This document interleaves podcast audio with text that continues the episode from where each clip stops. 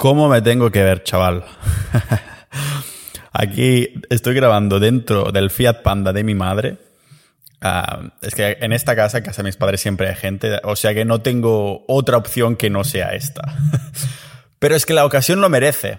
Y tampoco quiero grabar a toro pasado, ¿no? Ayer me crucé con un amigo y me preguntó, ¿qué Bitcoin? No sé qué, ¿no, no vas a hacer con ningún episodio? Y digo, sí, pero estaba pensando ya terminar y hacer... Cuando termine todo esto, que haya una conclusión y dice, uy, es que a toro pasado y dije, Sinisi tienes razón, tienes toda la razón del mundo, tengo que hacer un poco lo que ha sucedido.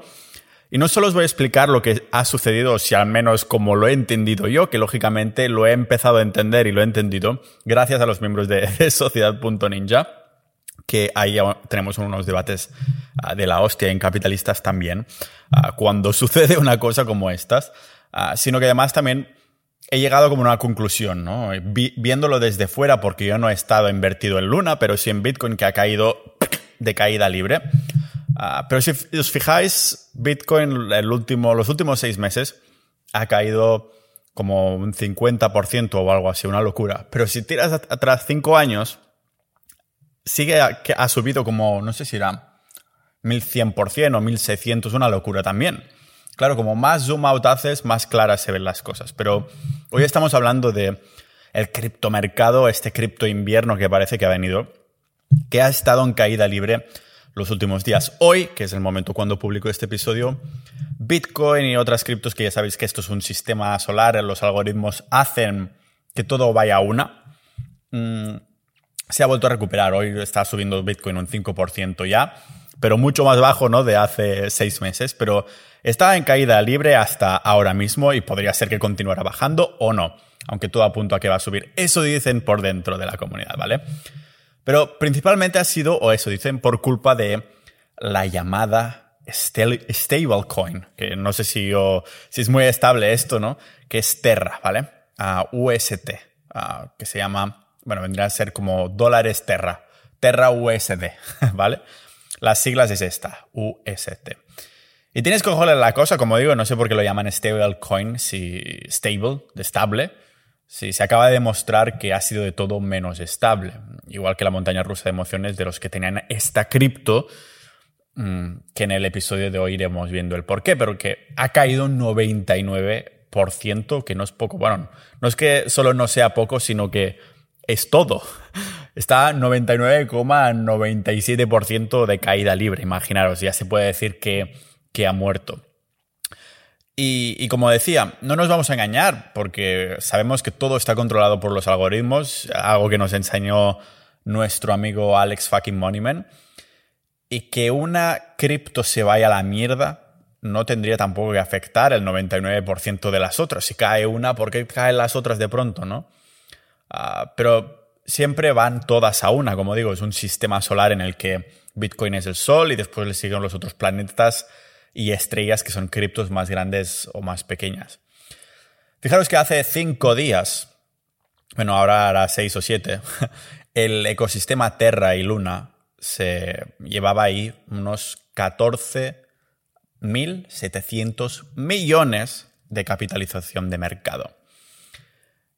Como digo, hoy Luna, esta cripto, estaba a un menos 90, casi un menos 100% de su valor de mercado. Y si estáis escuchando este episodio hoy, seguramente ya sabéis un poco lo que pasó, os han mencionado un poquito el qué, pero igualmente lo explicaré rápidamente después de la introducción, antes de ir a la parte del episodio de qué hacemos a partir de aquí, o qué nos demuestra o qué significa esto que ha sucedido, que ha tirado todo el mercado de las criptomonedas hacia abajo, un buen bear market, no de cerveza, sino de bear, el oso, ¿vale? Ah, un poco para para entender lo que ha sucedido necesitamos entender, primero, cómo estaba funcionando este ecosistema de esta criptomoneda.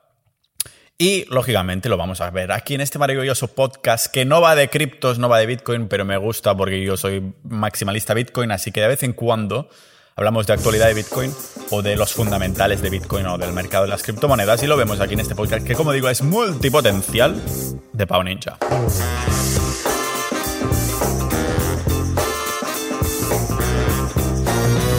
Bueno, antes de empezar ya sabéis que toca, tengo que agradecer a los miembros de Sociedad.ninja. tanto dentro de Sociedad.ninja como Capitalistas Club, que es una comunidad que ya tengo cerrada en lista de espera y solo abrimos una o dos veces al año como mucho, que está más centrado en formación. Pero dentro de ambos grupos tenemos a Lancelot, que tengo que hacer una mención de honor. Siempre nos va enseñando con vídeos, va explicando actualidad del mercado de, Bitcoin, de las criptomonedas, Ethereum y todo lo demás. Y lógicamente aquí se generan debates que son bastante la hostia. Yo aprendo muchísimo porque sabéis que soy más centrado en los fundamentales de Bitcoin por las razones que acabamos de ver en el mercado de las criptos actualmente. Así que tengo que agradecer a miembros de Sociedad.ninja. Sabéis que gracias a vosotros existe la continuidad de, este podcast. Continúo estar, estando motivado siempre para crear todo tipo de contenido multipotencial, como el merch que tenemos dentro, dentro de, de personas multipotenciales. Esto es como un pequeño extra, ¿no? Realmente la gente la motivación de apuntarse de la gente es entrar a formar parte de una comunidad de multipotenciales, aprendices de todo, maestros de nada. Ah, lógicamente hay muchísimas más personas. El tema que más ah, quema dentro es, ah, digamos, las criptomonedas, el dinero en general, también los negocios online, pero hablamos de salud, de carnismo, de calistenia, un montón de cosas, de historia, de filosofía. Justo el último episodio exclusivo solo para miembros era con Ignacio, que es un doctor en filosofía, y se viene también de forma recurrente, así como crear contenido solo para miembros. Si queréis formar parte, recordad que cada 50 miembros incrementamos un poquito el precio para los nuevos, o sea que lo que pagues ahora para entrar es lo que pagarás para renovar si te apetece renovar, lógicamente yo no te obligo a nada y vamos a hacer antes de continuar con el episodio hoy un traguito dramático de mi café en mi taza multipotencial exclusiva para miembros.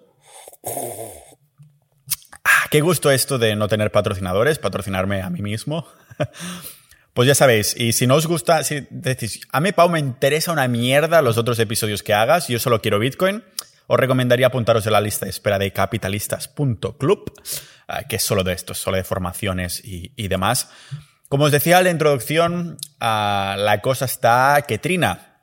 Pero para que trine bien, tenemos que entender un poquito el ecosistema de Terra. Sinceramente, ni me preocupé nunca de este, de que era esta cripto, de que esta era fundación, empresa, lo que fuera, simplemente porque soy maximalista Bitcoin y en Bitcoin no pueden suceder cosas como estas. Hay manipulaciones, lógicamente, como todos los activos y demás, pero de esto hablaremos un poquito más adelante. El ecosistema Terra, a ver, Luna con mayúsculas, ¿vale? Porque es un token, es un token de Terra Blockchain. Y Terra um, UST, las siglas UST, es una moneda estable, un stablecoin que se conoce, que está vinculada a Luna, este token, ¿vale? Digamos que un UST equivale, es igual a un dólar americano. Es como la equivalencia que ellos quieren, o más bien ellos querrían, con representando así un precio estable. O sea que hipotéticamente era estable, que un UST era exactamente igual a un dólar americano. Eso nos decían hipotéticamente, como digo, esta era la idea. Claro, para mantener el precio de, UST, para que se manteniera exactamente igual que un dólar americano, está vinculado a Luna, ¿vale? Este token. Esto significa que cuando los precios de UST bajan o bajaban, ah, debido a, a, la abundancia, los que tengan de esta cripto pues pueden quemar UST y obtener un dólar de Luna por cada UST. Y cuando los precios de UST suben, pues Luna puede quemarse y obtener la misma cantidad de dólares en, UST. No sé si me he explicado un poco. Creo que me he explicado bastante rápido, técnicamente mal, pero podéis apretar vuestra plataforma de podcast que tengáis, volver 10 segundos atrás y, repetirlo, ¿no? Pero básicamente había como este, este trío ahí, ¿vale? Claro, Terra también tenía unas reservas, además de esto, de alrededor 40.000 bitcoins, que no es pocos. Creo que era como 1,5 billones con B en, dólares americanos, que equivalen, como digo, a 40.000 bitcoins. Por si acaso, ¿no? Es como, tenemos este seguro aquí, de, de que... Uh, ¿Un seguro de qué? Pues de que la gente empezara a vender tanto UST como Luna y de alguna manera pues se puede liquidar este Bitcoin para pues para ahorrar el precio, para mantenerlo más bien estable. Es como unas reservas que tienen que tener sí o sí. Pero bueno, ojo aquí porque Terra también estaba ofreciendo un exorbitante 20%, como un, un 20% de intereses, ¿vale? A los titulares, las personas que mantenían dinero en UST. Si mantienes UST, te damos este 20% de intereses, mucho mejor que cualquier banco, incluso en la época de antes del 2008. ¿vale? En otras palabras, si tú guardas esta cripto, estabas haciendo como staking, como guardándola ahí, ¿no? Y te estaban dando un 20% de intereses. Ah, lógicamente tú ves esto y dices, joder, pues lo pongo todo ahí a la mierda Bitcoin, ¿no? Porque me están multiplicando, me están dando un 20%, es un dinero que es estable, ¿vale? O sea, a efectos prácticos, UST era una stablecoin algorítmica, no como USDT y BUSD que afirman, están afirmando estos, que respaldan cada token con dólares de verdad que para mí no tiene ningún tipo de, mérito, porque decir que aquí tienes una cripto que es estable y representa un dólar, ya, pero es que el problema es que estamos intentando salir de los dólares, por eso se fabrica algo como Bitcoin. Porque, ¿para qué coño queremos ser representados con dólares si pueden multiplicar dólares de donde les salga del coño, ¿no? Igualmente. Entonces no tiene ningún puto sentido que, que haya stablecoins. Pero no, pero entonces... Espérate, espérate ahí, ¿vale? No cuesta mucho de concluir cuando llegamos aquí que el valor de Luna y UST era totalmente especulativo. ¿Qué significa esto? Pues que era una receta para el desastre. Todo lo que ah, necesitaba, digamos que era un, pequeño empujón, un pequeño empujón que, que, sacara a relucir lo que era este, este trío calavera ¿no? que hay ahí. Y lo que ha pasado estos días es lo que ha puesto a relucir y lo que la ha mandado a cero, a puto cero, literalmente a la mierda. ¿vale? Para representarlo bien, es como una He visto un meme por ahí en Twitter que me ha gustado mucho y es una buena representación, ¿no? Es una, es, esas extensiones de, de, la corriente, a los enchufes externos que son como enchufas uno y tienes cinco más para poder, una largo, ¿no? Que llamamos, no sé si es lo mismo en español que en catalán, pero para un largo de estos, ¿no? Pero la representación, el meme que he visto es que se enchufa a sí mismo, lo que muchos ah, tíos querrían, ¿no? Pero el caso es esto, es la representación. Porque bueno, se dice que Ah, quizás alguien se dio cuenta, que en esto entraremos en un poquito, una pequeña especulación ahí, alguien se dio cuenta de lo mal organizado que estaba este ecosistema. Yo me he enterado ahora y me he informado estos últimos días gracias a Sociedad Ninja por lo que digo, porque no creo en las otras altcoins, ¿vale? Al menos a priori o a menos por lo que Bitcoin representan. Que puedan cumplir ciertas funciones y cosas que no existen, pues vendría a ser una, vendría a ser algo, una opción de estas, ¿vale? Pero digamos que como dinero, reserva de valor, solo hay uno y ya está. El caso es que alguien se dio cuenta y dijo, bueno, aquí nos la están liando, nos la están liando. Alguien, esta persona, bueno, persona o asociación o empresa, lo que quieras llamarlo, compró a saco de UST para mover el mercado y después lo movió a un exchange para aumentar la liquidez de UST y reducir el precio a 90 céntimos inicialmente. Y como era de esperar, la, gente pues entró en pánico, empezó a quemar UST por Luna. Y claro, por otro lado, los titulares de los que tenían Luna comenzaron a vender Luna por USD porque el precio de Luna estaba cayendo en picado. Y esto pues provocó una reacción en cadena en la que la gente ah, comenzó a vender UST y Luna, claro, se fue a puto cero. Y aquí está la parte interesante. En este momento, aunque puedes vender UST que costaba 90 céntimos y a la vez obtener un dólar de Luna, ah, porque el precio estaba aún bajo, ¿no? O sea, la gente que no es tonta creó una inundación de pequeña, de, peña de, mm, de Luna, ¿no? Que recién minada para que bajara el precio aún más. Y en este momento UST, en este momento, cuando pasa un rato, ¿no? Vemos que UST costaba pues, 60 céntimos y Luna 20 céntimos de, de su momento más alto en comparación, que llegó a 118 dólares o algo por el estilo, de solo hace unos, unos días o una semana, no hace tanto tiempo, ¿vale? Claro, ¿qué pasa? No sé si os acordáis de esa reserva de 40 millones, a 40 millones, 40 mil bitcoins. Pues Terra no le quedó otra que liquidarlo por completo para salvar las apariencias, ¿no? Y el precio de UST. Y claro, el precio subió como momentáneamente a, a 90 céntimos durante dos segundos, para decirlo así, pero era demasiado poco y también era demasiado tarde. Entonces, claro, esta liquidación ah, de, de 40.000 bitcoins concordó cuando el mercado de las criptos, incluyendo Bitcoin, estaba bajando. Y bueno, para intentar salvar un poco la esperanza, salió el CEO de Terra y dijo que se estaba mirando de cerca cómo recuperar UST, pero si queréis que os diga la verdad, en este momento parece que Terra ya ha muerto por completo, como os decía al principio, menos 99,97% en el momento de grabar esto, que es el mismo día que lo publico, ¿vale?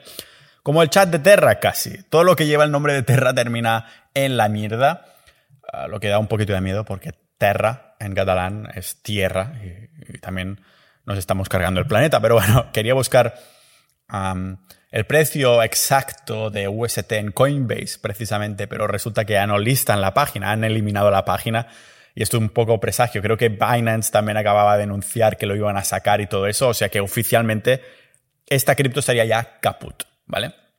Ah, el, bueno, un proyecto a puto cero. La conspiración de quién habría sido que había manipulado esto, ¿no?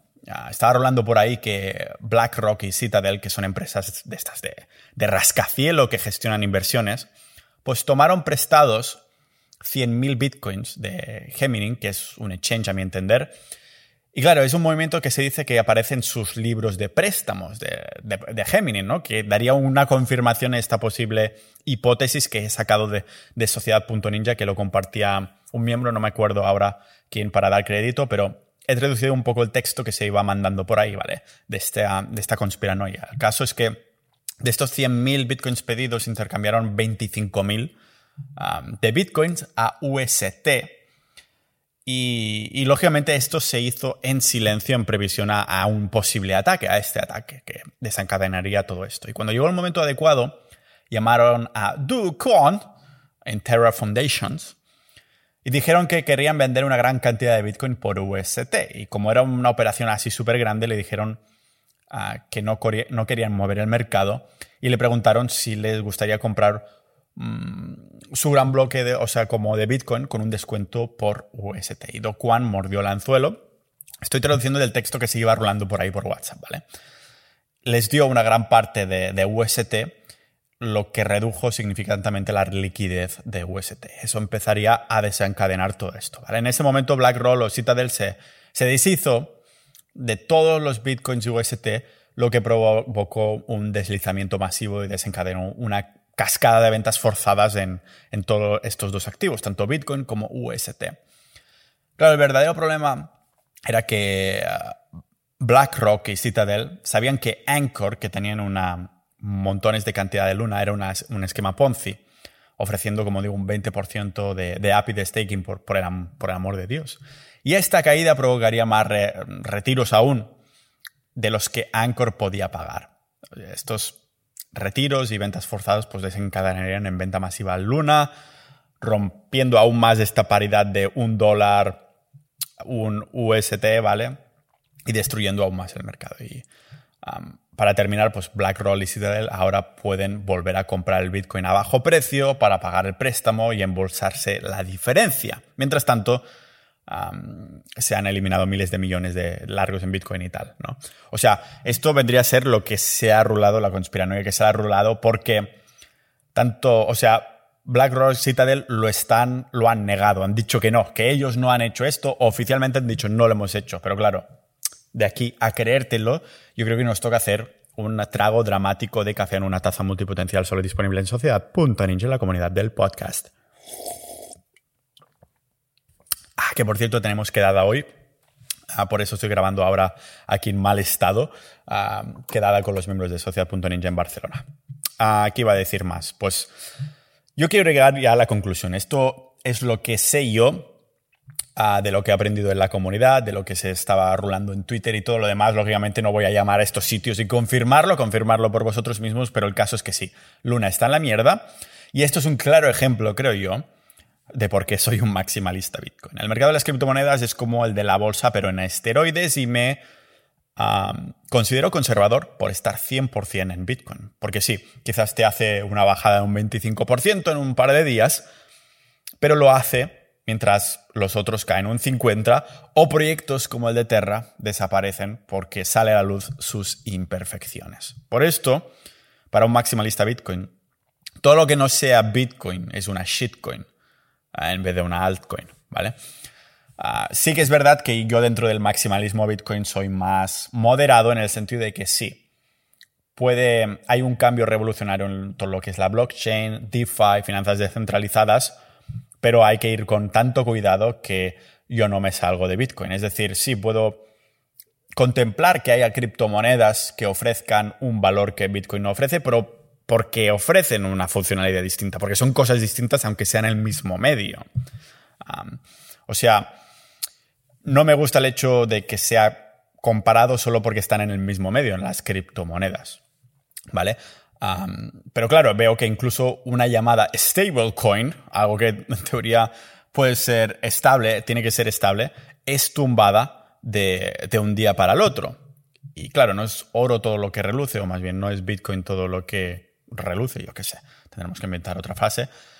Pero claro, ves que te dan un 20% de intereses por guardar tu cripto y, se te pone la cara con los ojos con el símbolo del, del dólar. Dices, hostia, pues a lo mejor en vez de Bitcoin no tengo suficiente con este mil y pico por ciento que ha dado los últimos cinco años. Yo quiero que me den un 20% de intereses sí o sí.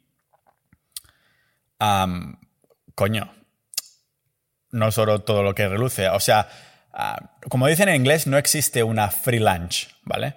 Ah, Bitcoin no tiene staking, pero no te vas a encontrar nunca ningún problema como este, más allá de las bajadas puntuales de los bear market que puede haber, como estamos teniendo ahora.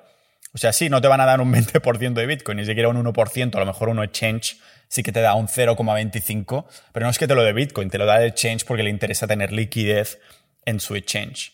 Por eso digo que soy un conservador aún siendo Bitcoin, o una persona que solo invierte en bolsa dice que eres súper arriesgado en tenerlo todo en Bitcoin, pero una persona que solo invierte en criptomonedas te dirá, eres súper conservador por tenerlo en Bitcoin. ¿Por qué? No tengo staking, es verdad, pero no tengo problemas mentales de, o sea, no es que alguien que invierta en otras criptos tenga problemas mentales, pero me refiero a que no me quita el sueño cuando Bitcoin baja, porque sé que no significa la muerte del proyecto, significa las fluctuaciones naturales del mercado de las criptomonedas y específicamente en Bitcoin. Lo, interesante de este mundo es que siempre hay drama, siempre hay drama. Si fuera mm, solo Bitcoin, el mercado de las criptomonedas fuera solo Bitcoin y no hubieran más de 10.000, no habría drama porque sí, ha bajado Bitcoin, ya está. O sea, no es, ha bajado Bitcoin porque ha habido una imperfección, no, es, ha bajado Bitcoin, no hay nadie detrás, es como un activo neutro que no tiene ninguna cara detrás y esto es lo que le hace, como yo diría, que perfecto, ¿no? No he encontrado aún ninguna imperfección de, de, Bitcoin. O sea, odio eso de es como Bitcoin, pero mejor en esto, más rápido, pero más privado, pero más no sé qué. No. Cada imperfección de lo que consideran algunos imperfecciones de Bitcoin está hecha para no comprometer los otros factores. Solo el hecho de que haya una cara visible, como en la fundación Ethereum, la empresa tal, la empresa cual, ya es una vulnerabilidad en el proyecto. ¿Por qué? Ya lo he repetido algunas veces. Si hoy sale que el fundador de, Ethereum, Vitalik, es un pederasta, pues eso afecta al valor y a la credibilidad de eso. ¿no? Y a lo mejor esa noticia es falsa, totalmente inventada, o es auténtica, da absolutamente igual. Un activo como es un valor refugio o que quiere ser un valor refugio, porque no lo vamos a negar, aún estamos en proceso de adopción, no puede tener una cara visible y por eso me gusta ver este drama, me gusta ver un poco... Porque realmente, como decía al principio, es un, es un sistema solar. Bitcoin es el sol y alrededor giran todos los otros proyectos. Entonces me gusta ver un poco cómo se enlaza esto con, Bitcoin dentro de, dentro de Sociedad.ninja, la comunidad del podcast, que podéis uniros para tener debates de la hostia y aprender a saco, como estoy haciendo yo gracias a, a ellos, gracias a vosotros. entonces, bueno, es un drama, ¿no? Yo no quiero ser un podcast de actualidad, pero de vez en cuando toca hacer episodios como el de hoy para, para recordar, o más bien dicho, recordarme, recordarnos que los que estamos en el mismo barco que yo.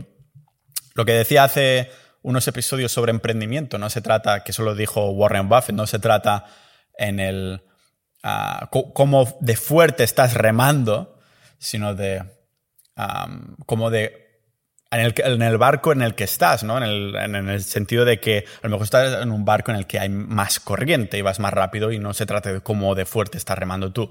Eso vendría para mí a ser Bitcoin. Estás en la corriente adecuada mientras los otros están esforzándose a crear una cosa que intenta ser competencia de, de, aquí. Como digo, sí que hay que separar, ¿vale? No, no todo es...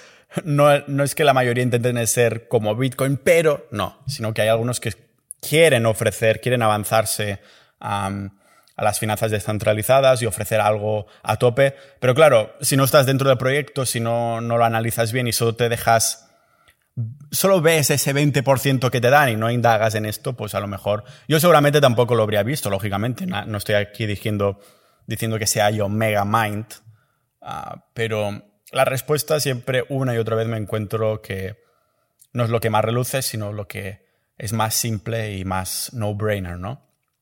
Seguir esa estrategia sin, sin final y sin, sin, mirar demasiado los lados. Uh, olvidarte todo lo que te pueda ayudar a despreocuparte y, y demás, y que sea simple. No sé por qué. En el minimalismo aquí también aplica pues que de alguna manera es cuando encontramos esa respuesta, ¿no? Ya me estoy poniendo filosófico y tengo la sensación que tengo que ir a coger al tren ya por esa quedada que tenemos en Sociedad.ninja en Barcelona, que aprovechamos, ya será la segunda que hagamos. Sea como sea, agradecer un montón a los miembros de Sociedad.ninja actuales por esos debates, por todo lo que me estáis enseñando, por todo lo que nos estamos enseñando. Y como siempre, nos vemos en otro episodio de cualquier otro tema, porque esto al fin y al cabo es un podcast multipotencial de Pau Ninja.